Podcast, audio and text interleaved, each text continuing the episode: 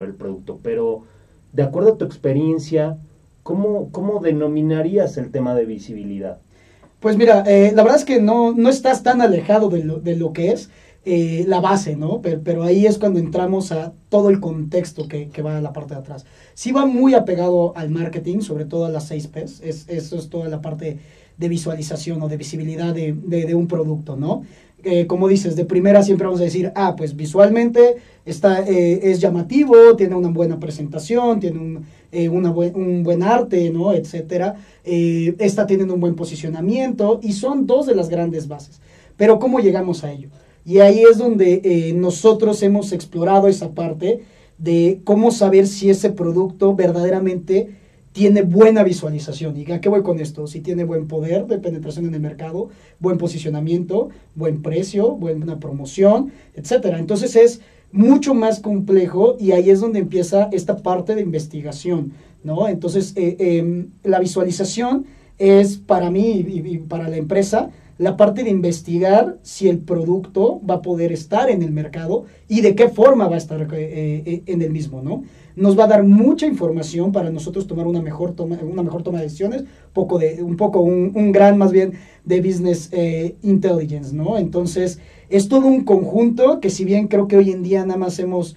Eh, o muchos productos solo exploran esa parte de mystery shopping, de, de, de, de ver eh, si el planograma está correctamente, etcétera, pues hay mucho más que se puede hacer con, con, esto, ¿no? Mucha información hay ahí. Y fíjate que mencionas, digo, nosotros como consumidores normalmente pues, llegamos a un, a un retail o a una tienda departamental o a una tienda de conveniencia y de pronto decimos, ah, ¿dónde está nuestro producto? El que buscas, ¿no? O sea, ya sea eh, en un súper, reitero, o en un tema de a lo mejor un centro comercial, y entonces, bueno, voy específicamente a ver mi producto. Pero resulta que cuando llegamos nosotros como consumidores vemos no un producto de lo que quiero comprar, sino diferentes productos de lo que yo quiero comprar. Y esto es, o sea, mucha variedad, hay diferentes marcas, diferentes, como lo acabas de mencionar, ¿no? Colores, estilos, y, y, pues al final de cuentas precios, claramente, y todo eso de alguna manera tiene, tiene un estudio, como tú, lo, como tú bien lo mencionas,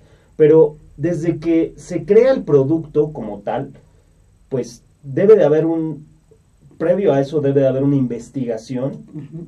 y esa investigación, donde, donde, o sea, ya tengo el producto, y vámonos si quieres por, por partes, ahí esa investigación, ¿dónde comienza esa investigación?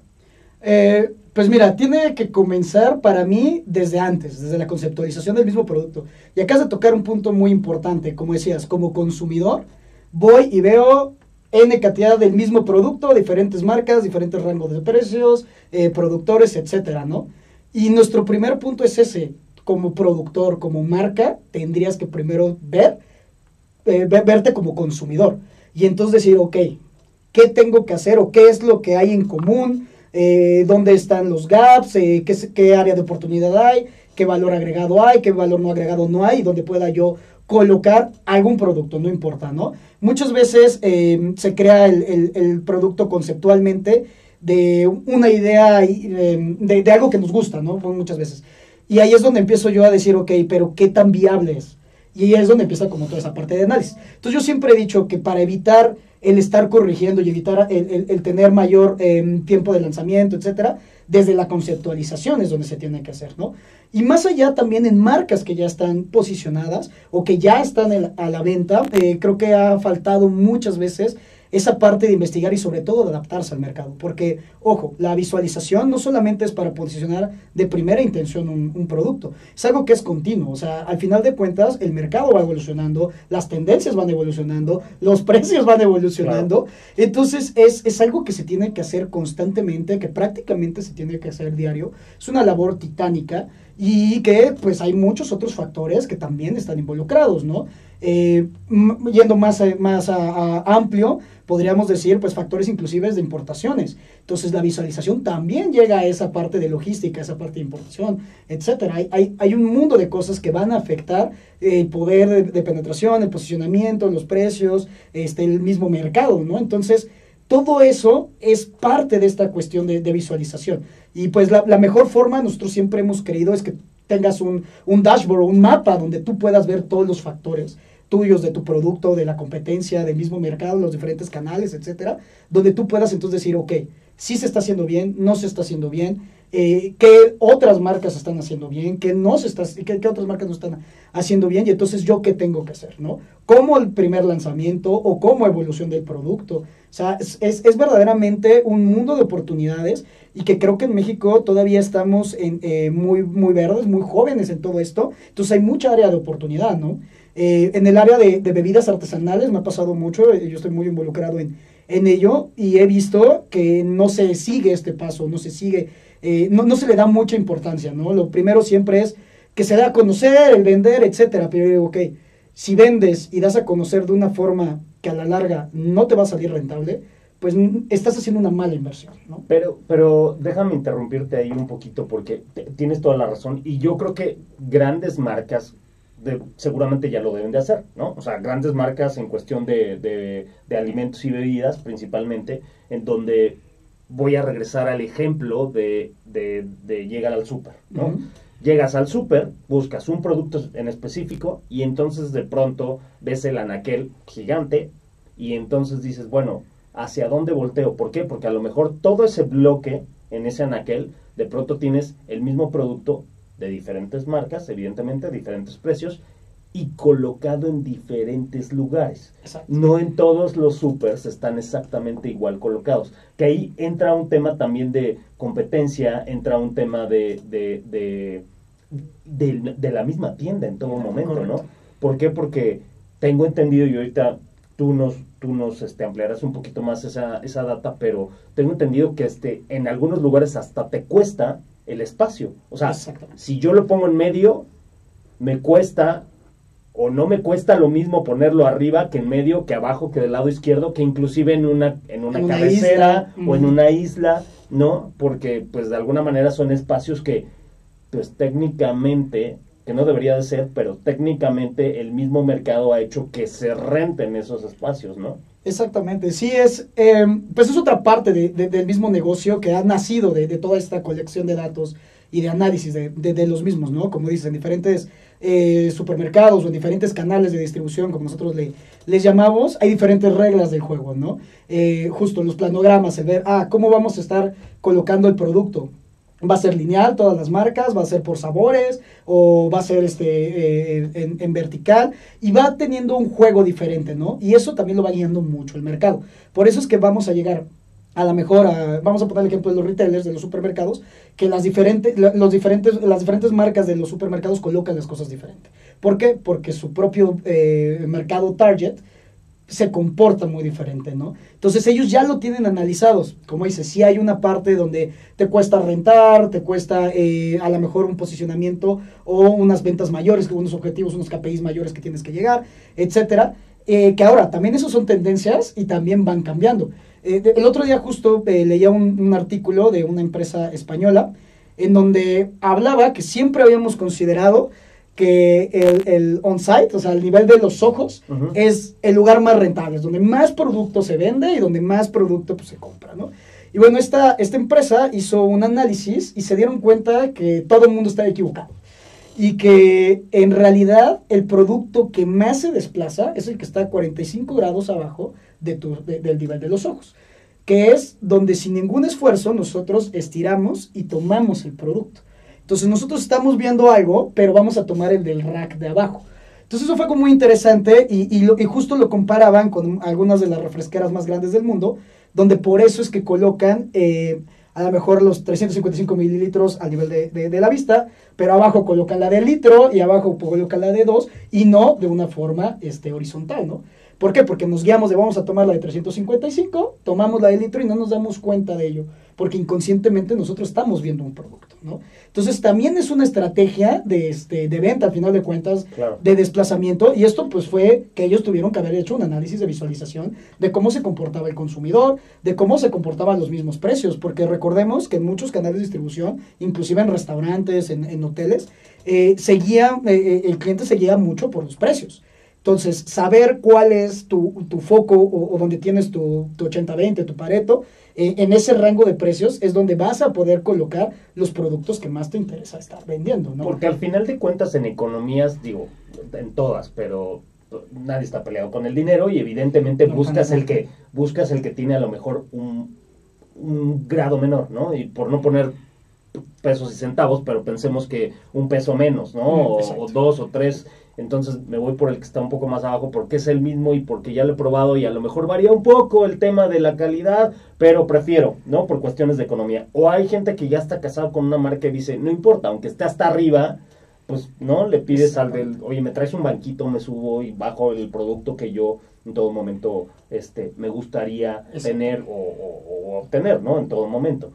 Estamos aquí platicando con Víctor Lucia, estamos hablando de todo lo que tiene que ver con el tema de visibilidad y, y- de- en un producto específicamente, bueno, no específicamente producto, sino en productos, en términos generales, y puede ser en cualquier en cualquier este retail, en cualquier este eh, centro comercial, etcétera. No olviden seguirnos en nuestras redes sociales, que estamos en Facebook, en Instagram, en Twitter, en YouTube y posteriormente lo subimos a Spotify. Oye, Víctor, y un poquito desarrollando todo esto, sí, y retomando un poco el tema, tienes toda la razón. Al final, todos los eh, estudiosos, digamos así, en cuestión logística, mercadotecnia, comercialización dentro de todas las marcas grandes y empresas grandes, de pronto justo, ¿no? Decían que durante mucho tiempo ha sido donde ves, es, es el más caro, ¿no? Y ahorita, bueno, nos estás platicando este nuevo estudio que dice, pues no necesariamente, ¿no? ¿Por qué? Porque también existen, digo, seamos también muy honestos, existe gente que mide, ¿no? Que mide 1,80 y hay gente que Claro. mide metro y medio y entonces... Gra- Gracias, este, gracias. no, no, no, no, o sea, lo digo en serio porque Claro, al sí. final, pues no ves igual, o sea, ra- realmente no está, en, no está en tu mismo, en tu mismo nivel o en tu mismo scope, digámoslo así, de visibilidad. Correcto. En todo, en, en todo momento, ¿no? Y, y- y ahí es donde, perdón que te interrumpa, y ahí es justo donde digo, depende de qué mercado estás dirigido, ¿no? Eh, tuve un profesor en, en- la secundaria y prepa, eh, le mando un saludo a Oscar Rajiz, que justo daba clases eh, de universidad en Suecia, o sea, daba clases a nosotros en prepa aquí, y luego se iba a dar unos seminarios en Suecia. Y él nos decía, por ejemplo, mira, me pasó algo muy curioso. La primera vez que fui a un baño en, en un restaurante en Suecia, el migitorio me quedaba casi a la altura del pecho.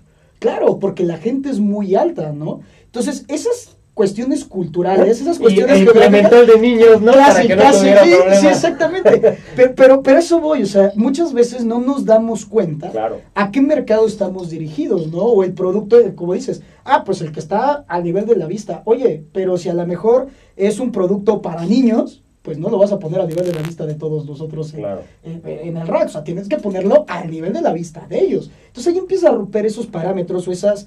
eh, empieza a tener más bien variantes de los lineamientos, ¿no? Porque al final sí es a la altura de los ojos, pero ¿de qué ojos? Y depende ¿No? mucho del producto al final del día, ¿no? Porque justo, ¿a quién le estás vendiendo? Exacto. ¿Le vendes al niño? Bueno, al niño no le puedes vender como tal, pero sí es un factor de compra muy importante o de decisión de compra muy importante para ya sea la mamá o el papá, ¿no? Exactamente. Entonces a lo mejor si, si quien va al súper o quien va al centro comercial o es el papá, pues bueno, obviamente tienes que visualizar algo en donde el papá, o sea, si es para el niño, que el niño lo pueda ver para que convenza al que compra y entonces voltee y diga, ah, sí, está abajo o está arriba o está en medio, ¿no?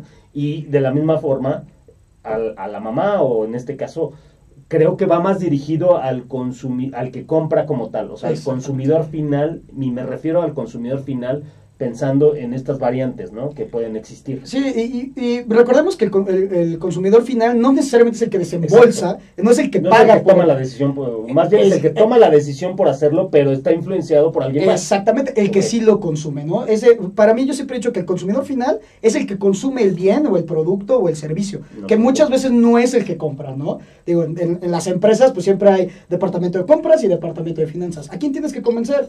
Al comprador, aunque el que paga es el de finanzas. Claro. ¿no? Entonces, es, esa, es, es como esa cuestión de decir, ok, vamos a ver cuál es nuestro mercado, ¿no? Y, y- y definir entonces cuáles son los parámetros que ese mercado está, está buscando, está, eh, eh, eh, sí, es- es- está en esa búsqueda o está obteniendo, y con base en ello, construir toda una, una estrategia, ¿no?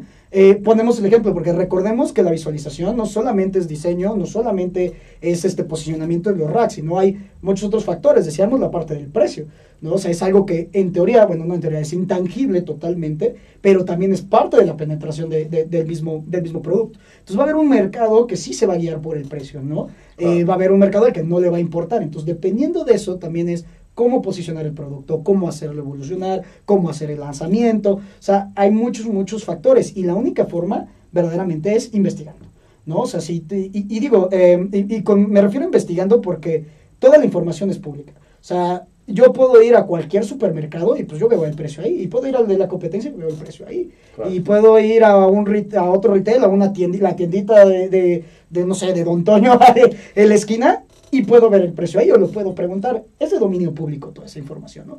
Entonces, eh, de repente es, eh, para los que estamos en este medio, se nos es eh, complejo el, el entender el por qué no todo mundo lo hace si la información está ahí. Pero nos hemos dado cuenta también, en medida que hemos trabajado en ello, que no es que no veamos la información, más bien lo que nos cuesta es colectarla y analizarla, porque es demasiada información, ¿no? Claro. Entonces, tienes que tener mucha ayuda, mucha, eh, sobre todo ayuda pues de tecnología, business intelligence, ¿no? Y data analysis, para poder eh, tener todo de una forma resumida, de una forma muy digerible, y pues bueno, eso es parte de, de- de lo que nosotros eh, hacemos y vemos todos los días, ¿no? Y verdaderamente, el mercado latinoamericano es una gran oportunidad para empezar a implementar esto, ¿no? Es, es, es, es un muy buen mercado que tiene muchas áreas de oportunidad. ¿Tú crees que, que justo los grandes corporates, que, que, que, bueno, sin decir nombres, como por ejemplo, sin decir nombres, pero, no, eh, los grandes corporativos, pues evidentemente tienen un área que dentro de su eh, parte de mercadotecnia, inclusive el tema de, de centros de consumo o este o, o retail o lo que sea, tienen un área específica justo que se dedica también a analizar, a hacer justo este análisis de información, ¿no?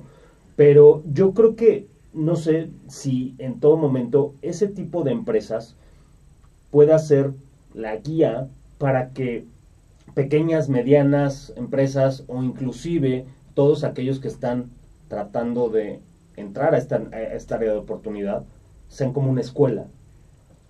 Eh, pues No mira, sé, o sea, yo, creo que sí, porque al final de cuentas yo siempre he creído, ve lo que hace bien el otro y trata de replicarlo y mejorarlo, ¿no? Al final de cuentas. Entonces, como dices, la- los grandes corporativos eh, sí tienen esta parte, pero también nos hemos dado cuenta que no la tienen completa, ¿eh? O sea, sí hemos visto gaps ahí donde eh, eh, es tanta la información o tantas cosas que se puede hacer con ella que lo- los mismos corporativos no tienen la capacidad de abarcar todo y entonces van tomando decisiones. Van diciendo, ok, vamos a ver este posicionamiento, a lo mejor en el stand, ¿no? Ah, bueno, no, yo me voy a dedicar nada más a los precios. Ah, yo me voy a dedicar a, eh, a posicionamiento a, a- a nivel volumen o a nivel ubicación, de puntos de venta, ¿no? Entonces, porque de verdad es, es demasiada información, ¿no? No sé, eh, ahorita no recuerdo cuántos lugares tiene, por ejemplo, Oxxo. Pero imagínate que tú eres una marca, la que sea, inclusive las, las grandes, los grandes corporativos, y decir, oye, tengo que analizar todos los Oxxos, o sea, cómo se comportan, a pesar de que ellos tengan su propio software y nos pueda dar mucho, mucha información, recordemos, no nada más es el software, Sí, sí, sí. no nada más es números, es mucho, eh, yo le llamo feeling frío, o sea, el feeling de ver, de literal, ir a ver, analizar y decir, ok, los números salen por esto.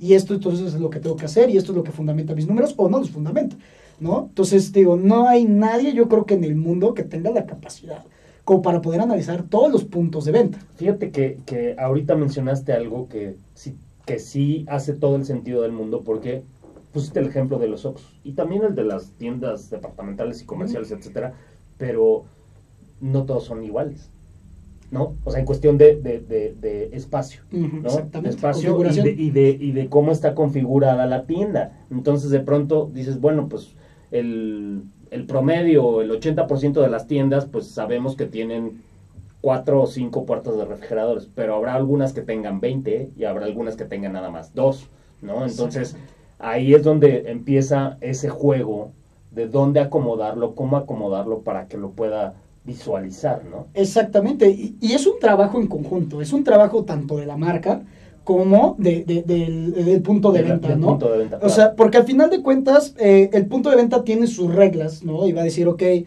no van a considerar tanto esa parte de la configuración y es de responsabilidad de la marca el decir, ok, sí, pero aquí tiene que ser jugar de esta forma, aquí tiene que jugar de esta forma, por el tipo de mercado, por el tipo de configuración, el tipo de ubicación, etc.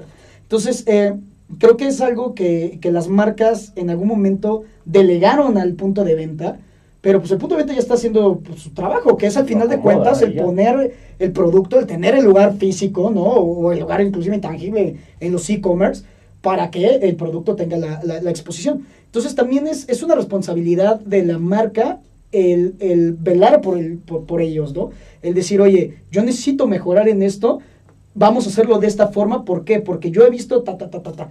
Entonces, no siempre, pues, dejar, como yo les digo, a la bunda de Dios a ver qué pasa, no. Es trabajar todos los días. Y por eso decía, es un trabajo verdaderamente de todos los días. Porque además tiene que ver mucho también el desplazamiento, ¿no? Exactamente. Entonces, si se desplaza mucho tu producto, pues claramente no lo puedes poner en un espacio en donde sea difícil de alcanzar o no sea tan visible porque, porque justo como marca llegas y le dices, oye, de este producto estoy vendiendo 5 o 10 veces de lo que vende este producto y este producto lo tienes enfrente. ¿Por qué no pones el mío enfrente si es el que te da más, es más, es el que te, te deja mayor rentabilidad en tu negocio? Sí, Entonces ahí empieza también la lucha entre marcas, ¿no? Eh, exactamente, entonces justo. Del espacio. Eh, eh, correcto. Y ahí pasan dos vertientes. O sea, pasa la vertiente mala, que es como yo le digo, que empieza la guerra de precios. Y entonces es pésimo porque no hay valor agregado, no hay servicio, no hay nada, ¿no? Y pasa el otro factor bueno, que sería el que eh, todo mundo, incluyendo el, punto de venta, pues se preocupe justamente por colocar los productos en el lugar que deberían estar. Pues hay veces que el producto mejor vendido está hasta abajo. Entonces tú como marcas, oye, pero pues es que se vende muy bien, etcétera. La cuestión idónea, o más bien la cuestión lógica, sería, ah, pues lo pongo al nivel de la vista. Pero yo digo también, ok, está perfecto, pero hay que analizar lo, mismo, el mercado. Yo como punto de venta diría, ok, este producto yo sé que se me vende. Y como decías, ¿no? O sea, yo ya tengo gente que va y me pide ayuda para bajarlo o para este, recogerlo o lo que sea, ¿no? Entonces ese mercado pues ya está atacado, puede eh, crecer, sí, claro que puede crecer, ¿no? Pero también hay muchos otros factores que se tendrían que considerar y a lo mejor decir, ok, como punto de venta, ¿qué me convendría? O sea, sí me conviene subirlo, ok, perfecto. Y entonces, ¿qué me conviene poner al lado? Porque como punto de venta también te consideras esa parte, ¿no? De si esto ya es rentable, pues vamos a hacer otra cosa que también pueda darme mayor rentabilidad y hacer un, este, una venta cruzada, por así decirlo, ¿no? Y como marca, también te tendría que interesar eso, ¿no? Yo no sé, vamos a poner un ejemplo, eh, pues a lo mejor burdo, pero si ya vendo mucho de un refresco, pues ¿qué voy a poner al lado? Pues unas papas, ¿no? Ah, pues es domingo, oye, pues hay americano, pues hay que... O sea, ese tipo de, de, cruce de venta. Y lo mismo, las marcas le han dado toda esa responsabilidad al punto de venta, toda esa responsabilidad a, este, a los retailers de tomar ese tipo de decisiones. No lo veo mal, pero lo podría ver mejor diciendo, yo como marca me preocupo de que mi producto sea el mejor y que mi producto esté en el lugar donde se tiene que vender. Y si eso es al lado de otro producto que se vende mucho, pues bienvenido sea, ¿no? O sea, entonces por eso es que digo, no siempre es eh, como, como caballos, ¿no? El de caminar y yo solo veo, veo mi rack y los dos, tres que están al lado de mí, no, no, no, hay que tener una 360, una visualización 360 en donde vemos todo el comportamiento del mercado, todo el comportamiento de, de tu producto y de los demás productos también. Eh, cuando digo producto, eso incluye servicios, ¿no? Porque digo, al final es un producto eh, intangible que muchas veces falta. Esto se puede hacer en e-commerce, ¿no? Mucha gente me dice, oye, pero ¿cómo lo hago en una página web? Es exactamente lo mismo. Hay un comportamiento del consumidor, hay un posicionamiento, hay unas reglas, hay, hay muchas cosas. Entonces también se puede hacer en, en cuestiones intangibles. Eh, pero es, insisto, un trabajo de todos los días y colectar datos, datos, datos, datos, datos, ¿no? Oye, Víctor, y cuéntanos algo. Ahorita justo que tocábamos el tema de refrigeradores y, y, pues vamos, anaqueles tradicionales, que me refiero que no estén en refrigeración. En secos, ajá. En seco. Este, ¿qué tan complicado es eso? O sea, tú tienes un producto donde lo puedes tener en refrigeración o lo puedes tener en seco, ¿no? Ahí, o sea, la marca, o sea, ¿qué tiene que hacer? Decir, ¿por qué? Porque a lo mejor dices, ah, bueno, yo sé que mi producto prefieren llevárselo en seco y posteriormente, previo a ser usado, estamos hablando de consumo, ¿no? Pero de, de, alimentos y bebidas.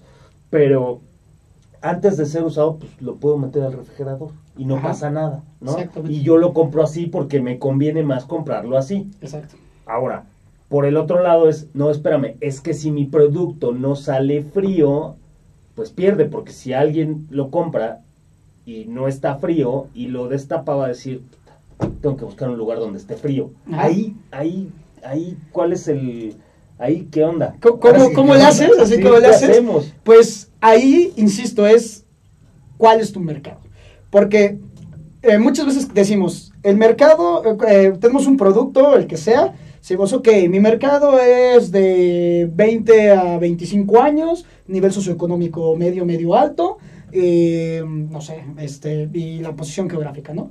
Ese es mi mercado. Yo les digo, ok, ¿y no puede cambiar, depende el momento? Claro, que sea estacional, ¿no? Algún evento, alguna festividad Exactamente. o algo. Entonces, te- te voy a regresar un poco la pregunta. ¿Tú eh, cómo preferirías comprar una cerveza un miércoles a las 4 de la tarde que vas a hacer el súper de la casa? ¿En fría o en tiempo? es que depende. Depende de qué. Depende de si esa cerveza vas a llegar a tomártela después de ir al súper, Exacto. opción A. Opción B, si la estás comprando porque el fin de semana vas a tener un evento. Exacto. Y a lo mejor el comprarla fría implica tener que meterla al refri y que te quite espacio en el refri y entonces en vez de comprar X cosas Ajá. de comida, ¿no? O sea, Entonces, el mercado ya es no me cabe, Exacto. ¿no? ya no me cabe ahí en el refrigerador porque puta, el, el- el evento está hasta el fin de semana. Entonces Es- dices, bueno, de una vez lo compro porque estoy comprando el súper, pero el viernes los meto al refri. Exactamente. Ahora la diferencia. Si tú va, ¿cómo comprarías una cerveza un viernes a las 9 de la noche? No, ¿verdad? Compro a tres, pero pensemos Pero que las compramos a las nueve de la noche. Exactamente. Sí, porque a lo mejor vas a una reunión y entonces, bueno, las compro ya frías, ¿no? fría- Para exactamente. no ponerlas a enfriar. Exactamente. Entonces, el mercado es el mismo. O sea, globalmente el mercado es sí, el pero es un cuest- una pero cuestión situacional, ¿no? Exactamente. Entonces, eso también es mucho a considerar. Y, y justo eh, lo, lo vemos cómo va evolucionando. El otro día justo pasaba un, un caso con, con los hard seltzers, que la verdad no se me había ocurrido, de cómo en diferentes canales de distribución, cómo se desplazan. ¿No? Y, y porque el mercado sigue siendo el mismo, pero ¿cómo se comporta ese mercado? ¿Qué, qué hace ese mercado para que entonces en uno se desplace mucho, en otro no se desplace? eh, o sea, temporalidad, o sea, o sea, son muchas cosas que creemos que todas las reglas son parejas todos los días, en todo horario. No, no, no. También hay, como dices, una situación en la que puede variar eso, en la que puede cambiar esta, esta cuestión, ¿no?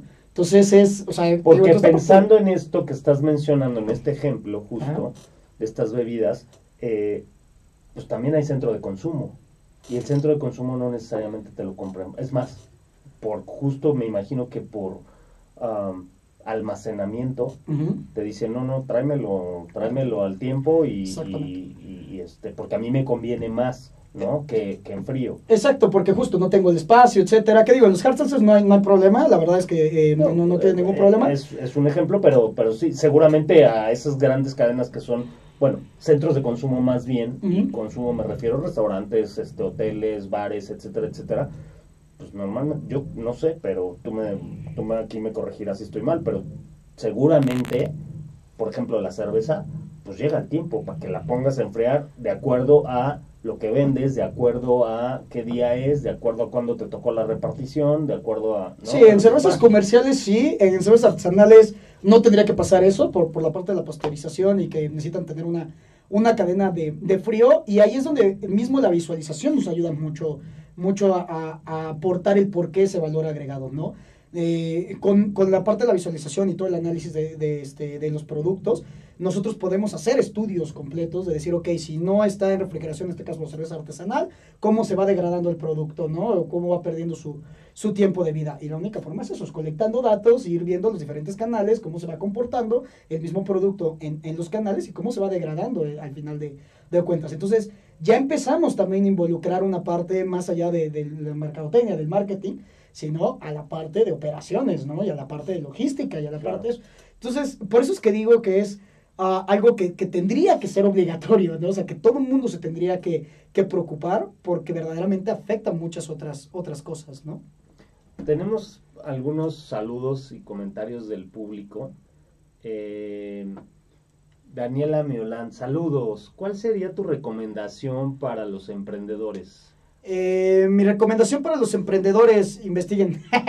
investiguen mucho, vean, eh, eh, como les decía, vean cuál es su producto. ¿no? Exactamente.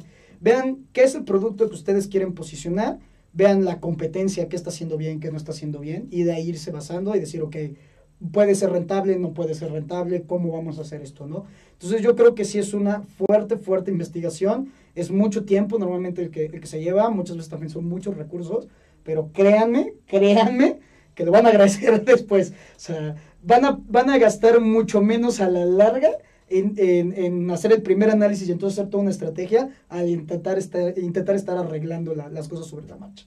¿no? Ahora, al- no sé si... A ver, otro comentario por ahí. Otro comentario por ahí. A ver, ah, salud. mm, enviados, ¿no? No, No. perfecto. Ok, muy bien. Este, te iba a preguntar algo. Esto estamos platicándolo en función a un tema de consumo, y cuando te digo consumo, es alimentos y bebidas. Exacto. ¿Qué pasaría, por ejemplo, en una tienda departamental? Eh, pues es básicamente lo mismo. O sea, se va adaptando obviamente el, el producto al- a, la, a la tienda departamental. Ahí sí es más de espacios, ¿no? O sea, más de, más de como, como decías tú, de configuración, ¿no? Porque al final no tienes un stand donde tienes, bueno, sí, pero no. O sea, el suéter azul, la, la, ¿no? De diferentes marcas, sino va como más seccionado por, por marcas y va más... Pues no. Más o menos, porque también tienes un planograma. O sea, recordemos, el planograma no tiene que ser el, el, el stand así. Sí, ¿no? O sea, puede ser un, un- un mapa. Claro, ¿no? Y entonces, ¿dónde lo vas a colocar? Mira, muchas veces en, en las tiendas departamentales, normalmente, ¿qué es lo primero que siempre vas a encontrar? Relojería, joyería, perfumería. Y al fondo, entonces están todos los muebles y deportes y etcétera. Eh, muchas veces creemos, ah, pues es por cuestiones de espacio, es por cuestiones de comportamiento.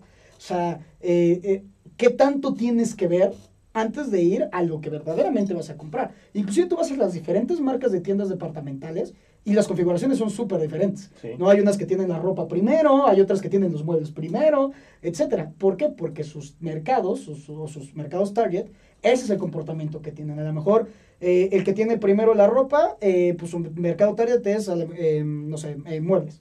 ¿Por qué? Porque tienen que pasar por ahí para llegar a los muebles y entonces siempre va a haber la tentación de, ay, mira, esto está bonito. es- o sea, es una forma de activación también de, o de, de- generar un consumo, o generar, un- Claro. generar una venta, ¿no? Sí, pasa en el súper, ¿no? Toda la comida siempre está hasta el fondo. Exactamente. Eh, ¿No? eh, justo, justo así. Porque Eh, el refresco que- está al lado del porque es lo que alcohol. vas, es- ¿no? Es por lo que vas. Entonces, como tienes que pasar todos los pasillos en donde está cocina y en donde está a lo mejor, este, no sé, medicamentos y de pronto ropa y porque pues al final del súper vas por la comida. Exacto. Y la leche es el último que está porque pues es lo que, ¿no? La leche y el huevo está hasta, el- hasta, sí, hasta la bodega. hasta la bodega, ¿no? Porque tienes que cruzar todo eso y de alguna manera pues empezar a generarlo, ¿no? Eh, justamente, entonces eso, recordemos que el planograma no tiene que ser así, o sea, puede ser Sí, en, sí. un mapeo y pasa en todo, en mismo en centros de consumo. eh, los, los, eh, no es tan explorado esta parte de tener un, un planograma. Eh, algunos lugares lo hacen, sobre todo en cuando tienen barras muy grandes, barras visuales. Eso puede ser, ¿no? Pero de ahí eh, en, en- en fuera no se considera mucho. entonces, Cuando recordemos llamas ram, eh, perdón, barras visuales, ¿te refieres al alcohol? Exactamente, si a una barra con una, con una contrabarra. que, que de tiene- pronto tiene atrás, ¿no? Las marcas y tiene, ¿no? A los whiskies y luego los rones y luego los... Exactamente. o sea, que eso también tiene pues, un- una tendencia de consumo. Depende cómo va el trend, es, es lo que vas a hacer, ¿no? A lo mejor este, eh, este año es el Ginebra. Ah, bueno, pues la lógica sería todos los Ginebras en, en la, forma- una forma visual. Segundo producto, a lo mejor los mezcales, que también pues están en, en su. O sea, también tiene una, eh, tendría que tener más bien una, una estrategia de, de visualización del producto. Y, y eso para mí es una forma de penetrar el mercado, porque al final estás presentando el producto Claro. al consumidor. Y entonces vas a generar pues un hábito de, de consumo. Sí, como vas, cuando vas a los restaurantes de, de, de cortes, ¿no? Y pasas y pues, ves que están ahí haciendo los cortes o pasas y ves los cortes, Sí. justo con, el objetivo de, ¿no? Exacto, inclusive en el menú, o sea, todos los menús de, de los restaurantes tienen un diseño por algo. O sea, sí hay una estrategia, el por cuál el, el- el menú está posicionado de, de cierta forma, ¿no? Entonces, es, eso también es muy, muy interesante y es parte de este análisis. Ok. Em, a ver, tenemos aquí otros comentarios Itzel Castellanos. Itzel, qué gusto saludarte y verte por aquí en el programa. Un gusto, Itzel. Eh, ¿Cómo incorporarías tecnología en todos estos temas de visibilidad? Primera pregunta. Valor. 3 kilómetros. Tres kilómetros. ¿Cómo lo incorporaría? Pues desde la parte de la colección de datos, o sea, es desde aplicaciones eh, para eh, llenado de, de auditorías o llenado de cuestionarios, etcétera. ¿Por qué? Porque al final esto, pues es, eh, puede estar en la nube, eh, puedes tú crear al mismo tiempo un algoritmo que vaya detectando los datos y entonces vayas creando un dashboard donde te vas sacando gráficas o te vas sacando este eh, el top 20 o el pareto, etcétera, ¿no? O sea, yo creo que esa es la, la- la forma principal.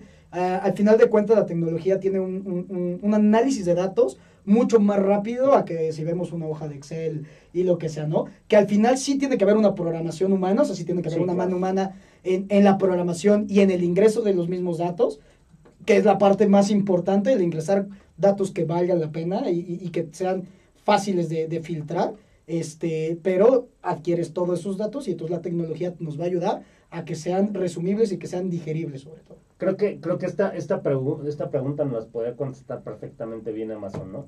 Eh, creo que sí. Este, O sea, al final tiene, o sea, una base de datos impresionante, conoce todo de nosotros y, y, y el mismo acomodo dentro de la porque es una, es una tienda virtual, ¿no? O sea, un. Amazon, un Alibaba que de alguna manera tienen infinidad de información de todos los consumidores y entonces la tendencia, justo como dices tú, ¿no? Porque te iba a decir, ya existe eso, pues sí, claramente estas tiendas lo, lo deben de tener o lo diseñaron para poderlo desarrollar. Pero un poquito apoyando a esa pregunta que, que mencionaba Itzel es, para efectos de, de, de, de- cuestiones ya in situ, y esto es en restaurantes, en eh, tiendas departamentales, en centros comerciales, ¿existe algo así? Sí, sí existe. Ok. Sí, sí existe eh, y sobre todo tiene que haber un conjunto de todas ellas, ¿no? Que es algo que, que nosotros hacemos mucho, esa parte de tenemos todas las herramientas para poder adquirirlas. Eh, y como decías, creo que Amazon es uno de los mejores ejemplos, o cualquier e-commerce, Sí, sí, sí. verdaderamente, creo que es uno de los mejores ejemplos de cómo esa colecta de datos nos va a generar algo. Bueno, no, te voy a interrumpir. Yo no creo que, ahí sí difiero un poquito, yo no creo que todos los e-commerce, más bien, más bien grandes e-commerce, ¿no? O sea, donde, donde, Sí. donde de algún modo tienen una gama muy amplia de productos, porque, pues, o sea, si pensamos en una, no sé, en una tienda de zapatos, pues, pues, o sea, sí, pero no creo que tengan todo el análisis completo de quién es su consumidor, de quién es, ¿no? De qué producto es. Digo, pero la información la sabe- tienen. Sí, y a lo mejor la misma plataforma te lo puede arrojar, pero, pero igual yo no sé si realmente a ese nivel o a ese grado de poder hacer ese análisis lo tengan todas las e-commerce. Mm, No, exacto. Yo, mira, tienen los datos, eso estoy seguro, porque pues al final Claro, entras y... que tienes que tener exactamente el software por sí mismo guarda los datos, ¿no? Todo, todo tipo de, de nube, etcétera. Entonces los datos existen. Pero volvemos a esa parte. El problema muchas veces no es colectar los datos, es analizarlos. Si son grandes datos, obviamente, bueno, también Claro. es una, una segunda parte, ¿no? Yo te comentas algo muy, muy interesante y regresando un poquito al tema de, de los grandes e-commerce, de, de cómo son la- Ujú. las tendencias. Eh, ahorita vi un trend en, en redes sociales, el de pon la foto de tal cosa y Ujú. quién es, pone una foto de quien estudió comunicaciones Sí, y no sé qué. Y justo lo estaba viendo y dije, qué buena estrategia de colección de datos. Por supuesto. Es una muy buena estrategia de colección de datos, ¿no? Y ahí es ese mismo uso de la tecnología en la que estás poniendo un trend y estás colectando todos esos datos para tú poder pues, sacar, sacar algo, ¿no? Entonces, eh, la tecnología nos va a ayudar en todo. Y para vender espacios, ¿no? Porque inclusive estas plataformas lo que hacen es se voltean y dicen, ¿qué crees, Víctor? Tú vendes tazas, yo te puedo posicionar tu taza en tal mercado y puedes tener un retorno de tu inversión Claro. para la venta de tanto porque yo tengo la información y yo sé quién te la va a comprar en línea. Gracias a eso, ¿no? Exactamente, y ahí es donde decimos, entonces me estás ayudando a posicionar, ¿no? El mercado. Ahora, más avanzado, si tú analizas correctamente esos datos, también lo puedes usar para el poder de penetración. Claro. Para el precio también lo puedes usar, para este el, el- el placement, en- me refiero a, a, geográficamente. Sí. O sea, todos esos datos verdaderamente tú los puedes utilizar eh, muchísimo como marca o como punto de venta también, ¿no? O sea, eso, eso, eso también. Entonces, Eh, la tecnología nos va a servir para colectar los datos, principalmente, porque pues, sin datos no podemos hacer ningún análisis. Y segundo, para que toda esa información sea mucho más digerible para nosotros, ¿no? No ver dos mil celdas de, Sí, no, de no, Excel no, y decir, pues mira, más o menos, no. Que también tiene su chiste, evidentemente, Claro. el analizarlo, ¿no? En todo momento. Exactamente. Entonces, estamos aquí platicando con Víctor Lucia todo lo que es- tiene que ver con temas de logística y enfocado al tema de visibilidad. De, vi- de Visibilidad. visibilidad. Y esta visibilidad pues tiene que ver con diferentes productos, inclusive hasta servicios, ¿no? Que ahorita nos está un poquito comentando. Eh, viene otra misma pregunta de, de, de Itzel. Creo que, no, creo que no avanzamos los dos kilómetros. no avanzamos uno, un kilómetro. Sí, porque para manejar todos estos datos de los que hablas, alguna herramienta se necesitará. Sí, justo es lo que Eh, mencionabas, Justo, ¿no? Y no nada más es una, o sea, son muchas. ser varias. Muchas herramientas. eh, como digo, no hay nada en el mundo, verdaderamente no hay ningún, eh, una sola herramienta en el mundo que haga todo. Es imposible, es imposible ni siquiera Facebook, ni Sí, por Google, la- ni por, nada. por la cantidad de información que hay, ¿no? Exactamente. Y- Y, hacia dónde va focalizada, sobre todo. Entonces, eh, es muy importante el sí tener una solución global, una solución 360. Me gusta, me gusta mucho de- de- de decir esa, esa parte, porque al final sí ves todo, ¿no? Y sí colectas todo y puedes usar todo verdaderamente. Entonces, necesitas muchas, muchas herramientas y, y sobre todo un- una entidad o una persona que pueda utilizar todas, que sepa usar, eh, utilizar todas y que sea un experto en ellas, ¿no? Que pues son empresas, obviamente, lo que van a hacer. Y, ahora que ustedes de alguna manera eh, están empezando justo a implementar toda esta, digamos, como esta, pues no es tendencia, pero sí este, am, ¿cómo llamarlo? Esta idea de que todas las empresas o muchas de las empresas comiencen a entrar en esta filosofía y en esta política y en este, pues, en este entorno de hacer un análisis de datos. ¿Qué es lo más complicado con lo que ustedes se han topado? Mira, lo más complicado, creo que eh, muchas veces que la marca entienda cómo toda esa información le va a ayudar, ¿no? Eh, vivimos en un mundo de alto consumo, este, y muchas de las marcas, sobre todo cuando son pequeñas, pues lo primero es que enfocarnos en las ventas, ¿no? Eso, eso, eso es como lo principal. Y yo sí creo que es bueno enfocarse en las ventas, pero insisto, tienes que enfocarte de una forma adecuada. Porque si nada más es vender por vender, vas a gastar muchos recursos y cuando te des cuenta de la cantidad de recursos que gastaste y, y cómo te podría haber beneficiado el primero conocer todo lo demás, toda la parte este, de- del posicionamiento y, y- y- de precios, etcétera, te podría haber generado mucho más con menos, con, con menos gasto de, de- de los mismos. Entonces, eh, digo, entiendo, si es una inversión, obviamente, Claro. pero hay que verlo a largo plazo. Acortas el camino, ¿no? Exactamente. La todo curva el de aprendizaje. el- Es un shortcut al final. exacto, un- exactamente. un- exactamente. exacto. Sí, porque al final de cuentas, sí, seguramente la, la misma marca de pronto te, te, te va como limitando, ¿no? A, a- a hacer muchas cosas por, por estar, justo por estar trabajando durante muchos años por usos y costumbres. ¿no? Viviendo en el old school y es que siempre se ha vendido mi producto por tenerlo aquí, ¿no? Y de pronto dices, pues sí, pero si lo pusieras acá, seguramente vendrías un poco más, ¿no? Pero siempre he vendido acá, Sí. ¿no? Entonces eh, me imagino que ese tipo de cuestiones también de, de o la vieja escuela o el tema de, de no, no tengo dinero para poderlo hacer, me imagino que deben ser las barreras más importantes. que Justo ese es el segundo tema que iba, la, la parte de, no, es que eso debe ser muy, muy caro. Pues no, no lo es, o sea, por, insisto, la información está. Entonces, ahí es donde dices, a ver, no, no, no porque las grandes lo hagan, significa que sea caro. Lo que Claro. pasa es que las grandes lo hacen porque ya vieron cómo se van a ver beneficiadas. Claro. ¿no? Entonces muchas veces esa apertura no existe, la, la- misma marca, los pequeños dicen, no, es que ni me acerco a preguntar, Mm, pues yo preguntaría nada más por saber, curiosidad, Claro. y a lo mejor en el momento digo, no, no puedo, pero en unos dos años, oye, ¿sabes qué? Ahora sí puedo, ¿no? Le insisto, y la información, pues, digo, el, el primer contacto, el primer approach ya lo tuviste. hay que buscar, ¿no? Hay que buscar los canales indicados o el, de alguna manera el traje que te puede quedar de algún modo, independientemente de si eres grande, pequeño Y como dices, son trajes a la medida. Al final de cuentas, muchas veces es como una marca va a necesitar A y B, o A nada más, y hay otra marca que va a necesitar X, Y, Z. Entonces, son completamente diferentes y siempre es, podemos hacer un traje a la medida sin ningún problema eh, y, adaptándonos obviamente a las estrategias de venta o las estrategias comerciales de cada marca, porque no todas son iguales. Claro. ¿no? O sea, Claro. hay algunas que están pensando en 35 años, 50 años, y hay otras que piensan nada más en in and outs, ¿no? Entonces, Por eso es traje a la medida y, no tiene que ser impagable el producto al final, bueno, el servicio más bien, Sí. al final de cuentas. Entonces, dos, ¿no? Para mi consejo es acérquense y pregunten. Ustedes todos pregunten. Nunca saben verdaderamente cómo se van a poder ver ben- beneficiados con esto y si vale la pena. Claro, yo digo que claro que vale la pena, ¿no? Por Sea mucho o sea poco dinero. Yo siempre he dicho esto vale la pena porque nos va a generar más. Simplemente. Buenísimo.